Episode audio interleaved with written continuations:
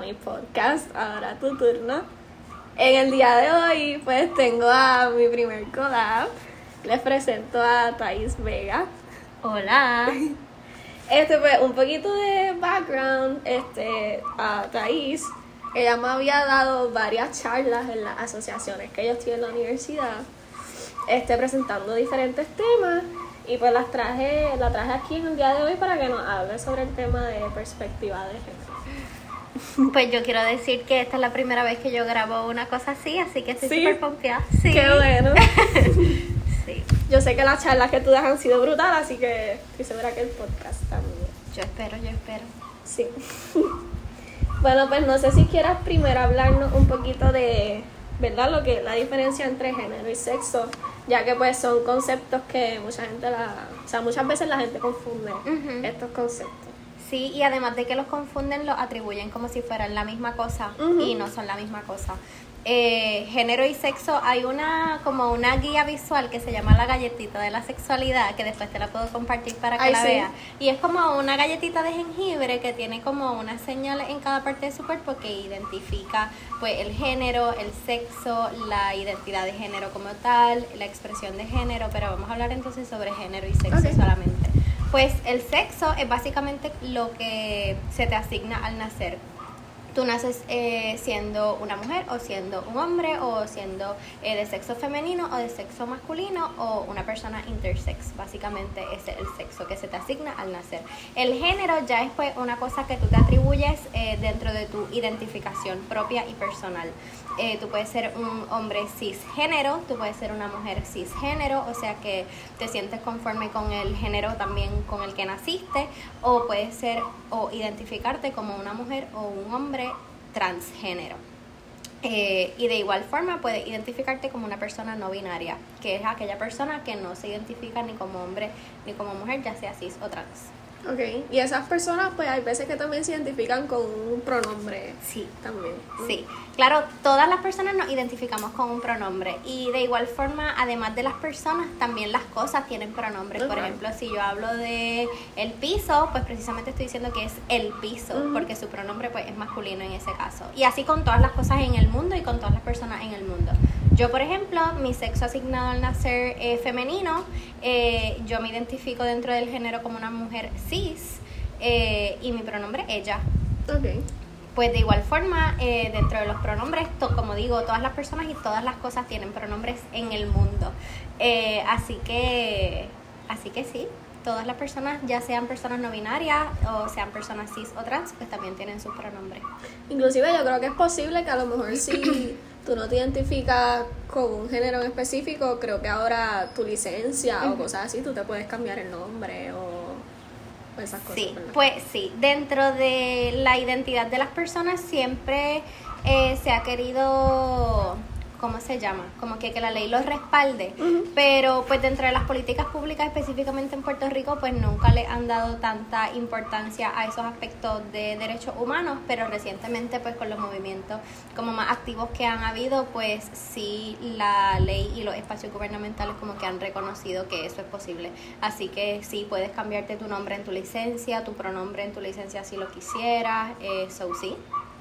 Y como tú crees que a lo mejor es una buena forma de hacer ese approach a la persona, preguntarle, pues, cómo tal vez esa persona se identifica o no sé. Sí, pues recientemente, hace como un mes, yo estuve con mis papás, nos sentamos a comer y ellos me hicieron esa misma pregunta. Sí. Me dijeron, Thais, pero ven acá, ¿cómo es que yo le puedo decir a una persona, este, como que, chico, ven acá o chica, ven acá? Porque estábamos como que en un restaurante y querían referirse a la, a la persona que nos estaba atendiendo. Y yo, bueno, pues eso es sencillo, le puedes decir como que. Oye, permiso, sin tener que asumir su género. Por Ajá. ejemplo, en vez de decirle como que, chica, permiso, puedes venir acá. O sea, puedo decirte permiso. Y eso es suficiente, por ejemplo, Claro. en un espacio que no sea tan personal. Pero sí también es súper bueno eh, en espacios donde sean como más íntimos, por ejemplo, preguntarle los pronombres a la otra persona.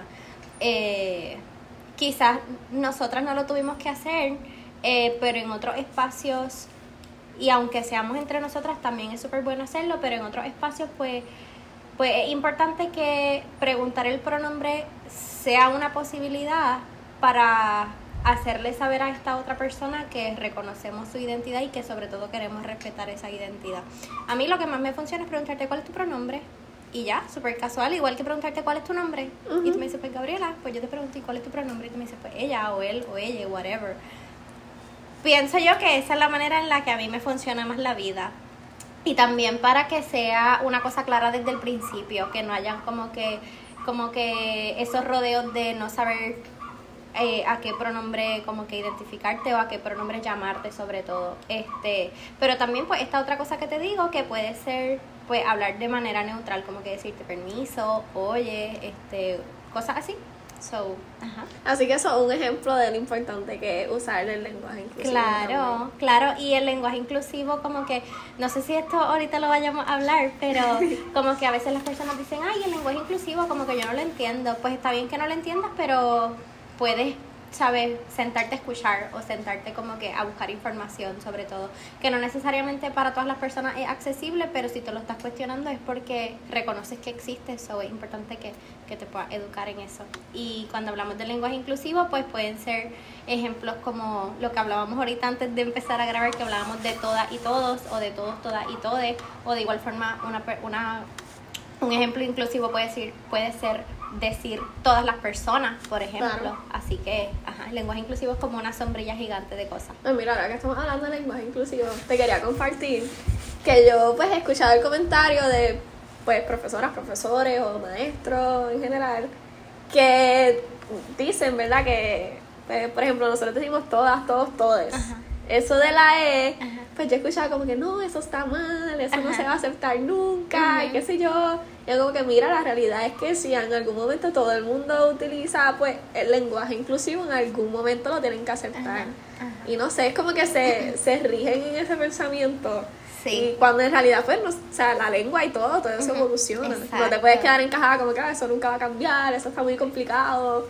A diferencia de, pues, como que mira, pues, acéptalo, utilízalo y, y ya. Sí, precisamente eso que mencionas de la evolución, yo pienso que es la cosa más clave muchas personas que yo he escuchado con estos discursos sobre el lenguaje inclusivo dicen, ah, que la Real Academia Española. Pues ese mismo, ese mismo comentario me han dicho. O sea, la Real Academia Española está diseñada por personas que son hombres cis y que son hombres cis blancos. O sea, la Real Academia Española está llena de un montón de privilegios que no todo el mundo en esta sociedad y en este mundo tiene. Así que yo creo que una de las cosas más irracionales es utilizar ese, ese argumento eh, y precisamente porque el lenguaje cambia, el lenguaje evoluciona, como tú mencionas, y, y no es estético para nada. Y, y sobre todo ok, como digo, como digo esto sin sonar como tú sabes, ahí bien hateful ni nada. Muchas de las personas que yo he escuchado con estos discursos son personas ya profesionales, personas que llevan en sus campos por años y que al haber cumplido esa meta de llegar a ser profesionales, pues como que pues ya todo está dado y ya todo pues es así, ¿sí me entiendes? Que no tienen la necesidad precisamente por sus mismos privilegios y esto puede ser otro episodio en otro momento de la vida como, no, como dentro de sus privilegios no tienen la necesidad de cambiar o de evolucionar o de buscar otras formas de comunicarse porque se sienten bien con la identidad que tienen y que cumple con las expectativas de la sociedad, pues piensan que por eso pues el lenguaje no tiene que cambiar o el lenguaje no tiene que ser inclusivo para las otras identidades o para las otras personas. Así que eso está al garete. Sí, mira, inclusive en una de las clases, ¿verdad?, que tomamos este semestre, la palabra puertorriqueñidad, eh, para la gente que utiliza ese, ¿verdad? ese argumento de, de la Real Academia Española, la palabra puertorriqueñidad no estaba en el diccionario hace los otros días, o sea, en el 2016. Y es una palabra que nosotros usamos todo el tiempo. Así que, o sea, y eso no quiere decir que está mal. Claro. Así que, claro. Este, entonces, no sé si nos quieras hablar tal vez un poquito de lo que, pues, que es perspectiva de género, que sería pues nuestro episodio de Sí, definitivamente creo que todo lo que hemos hablado se circunscribe en la perspectiva de género. Cuando hablamos de perspectiva, pues es como tú ves las cosas y como yo las veo, pero en este caso es una perspectiva o es un lente dentro de lo que abarca el género, precisamente por eso se llama pues perspectiva de género el concepto quiero empezar diciendo que la perspectiva de género no es una ideología, o sea, no es algo en lo que yo creo como se cree en una deidad, por ejemplo, o sea, una perspectiva porque precisamente se ha estudiado y se han identificado pues diferentes ramificaciones a las que tú puedes llegar con pues con ese concepto que es la perspectiva de género. La perspectiva de género, así como no es una ideología, tampoco es una metodología, o sea, una clase. Yo he escuchado muchos educadores y muchos educadores que dicen, ah, pero es que yo no voy a dejar de dar matemáticas por dar perspectiva de género. Pero es que la perspectiva de género no es una clase, no es una metodología. Tú puedes seguir dando matemáticas, pero en lugar de decir eh, en tus ejemplos de la clase, ah, un ingeniero midió qué sé yo, 10 pies cuadrados en el espacio de construcción. Me lo acabo de inventar el ejemplo, pero ajá. En lugar de hablar de un ingeniero, puedes decir una persona profesional en ingeniería. Porque hay personas, mujeres que son ingenieras. Claro. Hay personas trans que son ingenieros. So, como digo, que no tienes que dejar de dar matemáticas para dar perspectiva de género porque es que puedes integrar la perspectiva de género en tu clase de matemáticas y en todas las clases de, que, que, tú, puedas, que tú puedas ofrecer en tu, en tu profesión.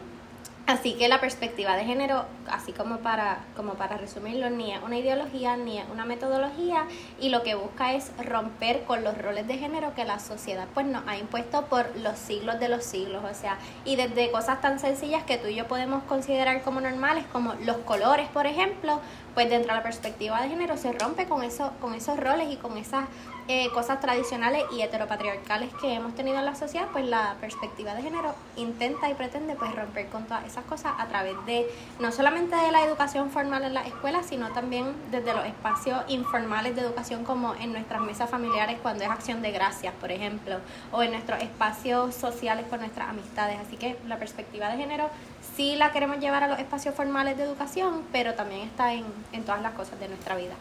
Claro. Este, yo había leído, ¿verdad? Este, en una página que se llama Todas PR, de una, pues quien la escribió se llama Adriana Díaz, este, que decía pues algunos argumentos que las personas pues piensan sobre este tema. Y uno de ellos es que pues las personas argumentan que la educación con perspectiva de género promueve la, eh, la homosexualidad. No sé qué piensas de eso. Yo pienso, en primer lugar, así como que lo primero que me viene a la mente es que pensar en la homosexualización parte de una premisa súper homofóbica. O sea, porque tú vas a tener miedo de, de tal cosa si ¿Sabes? ¿Me entiendes? Si tú eres muy probablemente esa persona que, que dice esas cosas, muy probablemente una persona heterosexual. ¿Por qué le tendrías miedo a la homosexualidad o que se homosexualiza cualquier otra persona? Que, by the way, el argumento está súper loco y súper erróneo. Claro. Que vamos, que la perspectiva de género, como mencionaba, pretende que los roles de género, o sea, los roles que son de la mujer cis y del hombre cis como ha dictado la sociedad, pues no existan o se vayan erradicando o se vayan eliminando.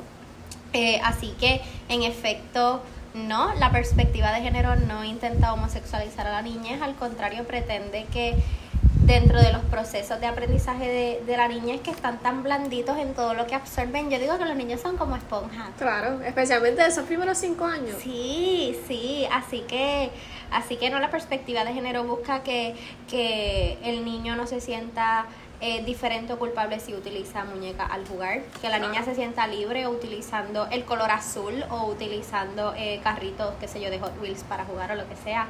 Eh, la perspectiva de género precisamente pues busca de todo menos homosexualizar, homosexualizar a las personas ni tampoco sexualizarles, o sea, yo he visto también y he escuchado comentarios como que a ah, la perspectiva de género o la educación sexual como que lo que quieren es que los niños tengan sexo desde temprana edad, o sea, al igual que otras metodologías como la matemática, volvemos, que en kinder y en primero y en segundo te enseñan a sumar y restar, pues de igual forma con la perspectiva de género y la educación sexual va por niveles eh, dentro de lo que se sabe que el niño y la niña pues son capaces de aprender a esas edades. Así que no no busco homosexualizar a nadie. Eso está loco. Sí no y yo pienso que es bien importante uno educar a los a los niños desde desde pequeños o sea porque sea, es importante fomentar esos valores en los niños, en los niños desde pequeños, porque así cuando crezcan, pues no, no crecen, ¿verdad? Con esta, estos ideales ahí cerrados.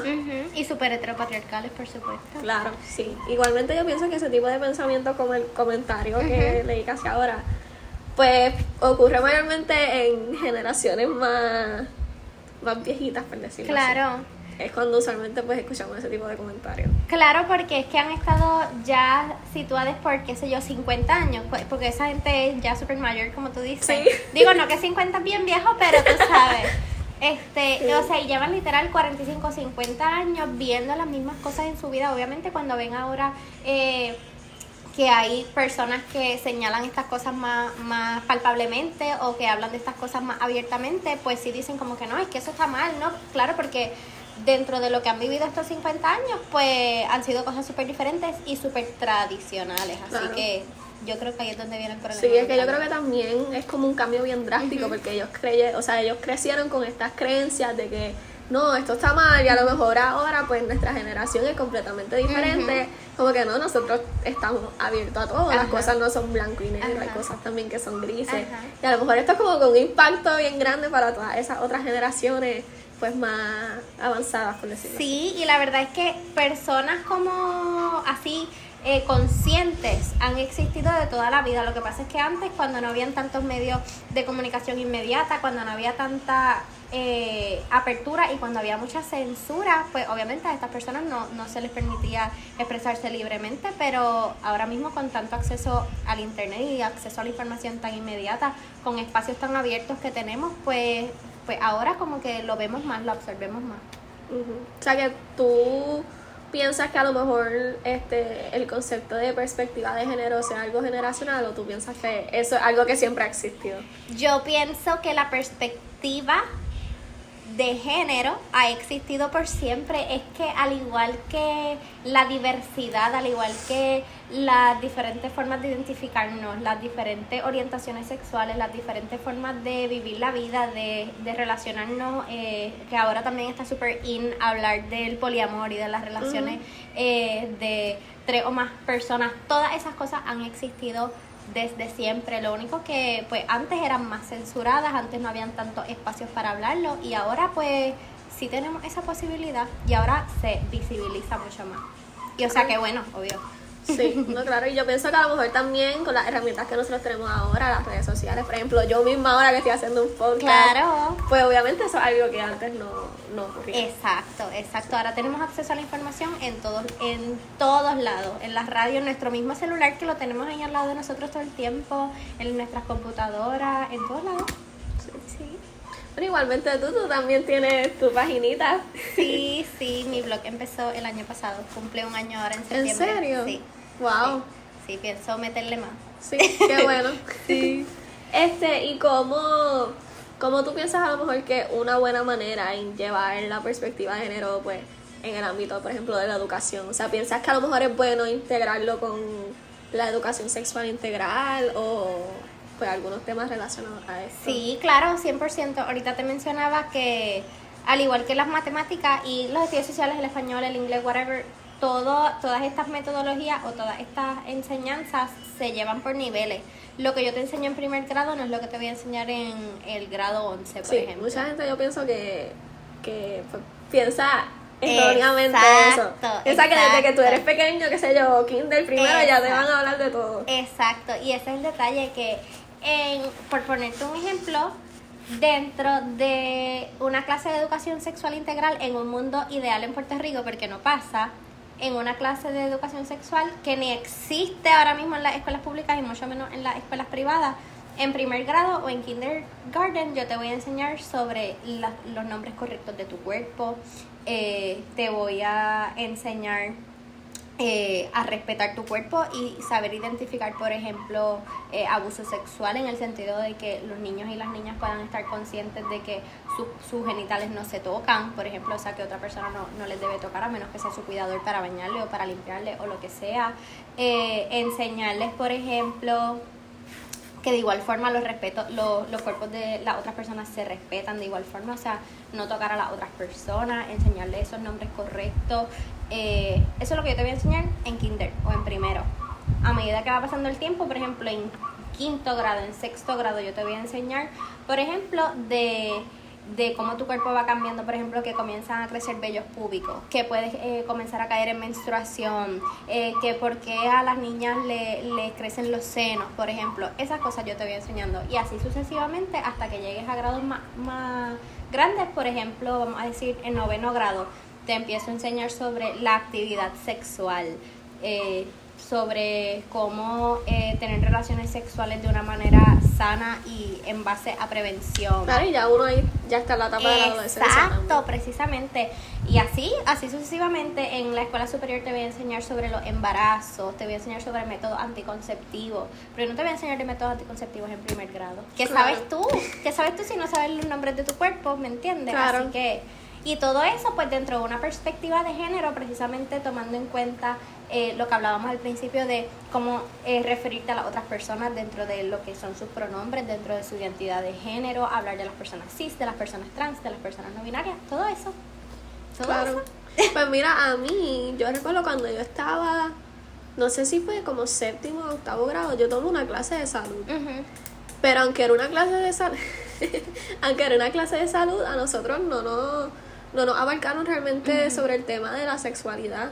Yo creo que ese tema como que lo dejaron ahí escondido, como que está aquí, pero no lo vamos a hablar. Claro, porque es que la sexualidad es un tabú de toda la vida, o sea, nos procreamos para tener hijos e hijas, pero no podemos hablar de eso jamás, o sea, es como que un secreto, ¿me entiendes? Sí, Este, y hablando un poco de esa experiencia que tuviste dentro del Departamento de Educación, hay un, una guía de enseñanza sobre la clase de salud y solamente en todo lo que abarca la clase de salud solamente hay un módulo que habla de sexualidad y está basado en abstinencia.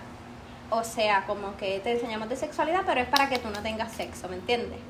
Y pues eso está súper loco. Una de las metas que yo tengo en mi vida, uno de mis proyectos de vida es diseñar una guía de educación sexual para Puerto Rico. Pero pues eso será eventualmente. Eso estaría bien brutal. Sí. Sí, pues yo Sí. pienso que, eh, por ejemplo, en mi caso, pues yo estudié en un colegio católico. Así que te puedes imaginar. Claro. O sea, la clase de salud, a lo mejor por eso mismo fue que, que ese tema lo dejaron así aislado. Pero es importante porque ahora mismo en, en la sociedad, o sea, y tal vez no en el ámbito de literalmente tener relaciones sexuales, este, hay veces, por ejemplo, en la menstruación, hay niñas que piensan que tú estás en un año sin, pues, sin caer en tu periodo, que eso es normal. Y eso, pues, en una clase de salud, pues también te lo deberían hablar. Claro, O sea, claro. la gente piensa que solamente este se trata de el tema de tener relaciones, pero como que no, hay otros Exacto. temas que también están incluidos en eso. Exacto, definitivamente, claro, igual forma, así como la menstruación, los cambios hormonales, tanto en, la, en las personas con vagina como en las personas con pene, como que hablar de todas esas cosas porque es que la niña no lo entiende, o sea, y entonces van a donde sus padres a preguntarle, no, de eso no hablamos, no, pero es que Exacto. tampoco sé, entonces pues, Sí, también he escuchado el argumento que dicen, no, estos temas se enseñan en la casa. ajá. Pero la realidad es que la mayoría de los puertorriqueños en la casa no hablan sobre este tema. Sí, y no solamente en Puerto Rico, el movimiento de A mis hijos los educo yo, que ahora mismo en Puerto Rico lo, lo promueve Proyecto Dignidad y la iglesia en general, ese movimiento de A mis hijos los educo yo existe en toda América Latina y eso es súper violento y súper horrible. Yo estuve tomando unos cursos de educación sexual eh, en Perú de manera virtual, lamentablemente. Eh, y hablaban, hablaban de eso mismo, habían personas de otros lugares de América Latina, de Argentina, de México, y decían, sí, acá también como que están esos movimientos súper presentes, o sea, y a mis hijos los educo yo, pero ¿qué tú le enseñas? O sea, porque es que tú no le estás hablando de educación sexual en ninguna de sus facetas, entonces, a mis hijos los educo yo, pero es que no, pero o sea, no les estás educando en, en Sí. ninguna cosa, dicen, ah, valores, pero ¿qué valor? O sea, no le está enseñando a respetar su cuerpo, ni los nombres correctos de, de las partes de su cuerpo, ni le está enseñando a identificar, por ejemplo, si su tío o su tía o su abuelo les toca, o sea, no, cosas tan sencillas como esas no me las está enseñando, así que no me digas que educar a tu hijo, tú sí, Claro. sí, es una cosa súper ambigua, ¿me entiendes? Así que Claro. sí, y es una problemática que ocurre en muchos hogares. Sí, inclusive además de eso también he escuchado varias veces que dicen que por ejemplo el enseñar sobre estas cosas pueden hacer que su niño se confunda, ya que dicen esto pues porque a lo mejor tú enseñar sobre este tema pues enseña otros temas que pues la gente no toca, por ejemplo, qué sé yo, la homosexualidad. Este y todos esos temas. Claro, o sea, yo puedo entender, puedo entender y no puedo entender ese argumento, Exacto. porque dentro de una, dentro de un hogar tradicional, claro que tu niño se va a confundir si nunca ha visto las otras cosas de la realidad, ¿me entiendes? Tú solamente le has enseñado sobre heterosexualidad y no es que literalmente le hablas de heterosexualidad, le dices la heterosexualidad, esto no, es que dentro de tus ejemplos de vida y dentro de los ejemplos que, que estas personas como cuidadores le dan a esos niños, pues son cosas tradicionales, son cosas hetero en el sentido de que, por ejemplo, entre relajito y relajito le dicen, ay, ya tienes novia. Eso es educación sexual.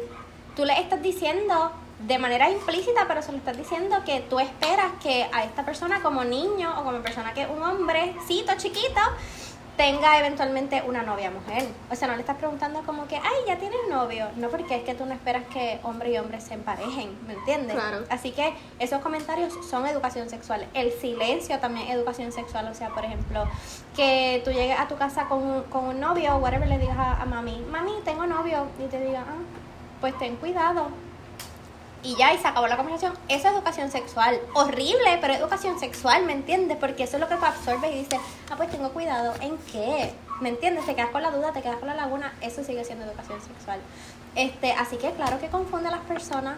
Porque, o sea, le saca como decía al principio, me fui, me fui por la tangente, pero decía al principio como que claro que va a confundir al niño si toda la vida tú le has enseñado algo tradicional. Claro. Por esa parte entiendo el argumento, pero a la vez es como que no, no le estoy confundiendo, al contrario, le estoy enseñando las otras realidades que en el hogar, porque según tú, tú educas a tu hijo en tu casa, pues tú no le estás enseñando eso, pues alguien lo tiene que hacer, tú no le enseñas estudios sociales a tu hijo en tu casa, lo tengo que hacer yo que soy maestra. Claro. ¿Me entiendes? So, so, por ahí va la cosa.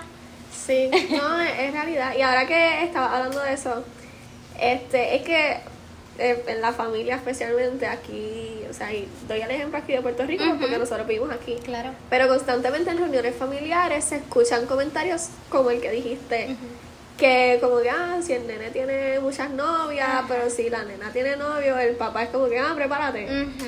Y pues eso, Claro, y eso no aporta a la casa. no aporta absolutamente y también educación sexual porque o sea esa niña va a absorber como que Dios mío pues si estoy como si estoy con alguien como que tiene que ser un secreto nadie lo puede saber y entonces eso también lleva a otra a otras posibilidades como que no le comunicaste a nadie que tiene una pareja y si esa pareja resulta ser abusiva, ¿quién en tu casa es esa, esa red de apoyo para ayudarte a salir de ahí? Nadie, porque es que te educaron en tu casa de manera implícita que si estaba con alguien, prepárate.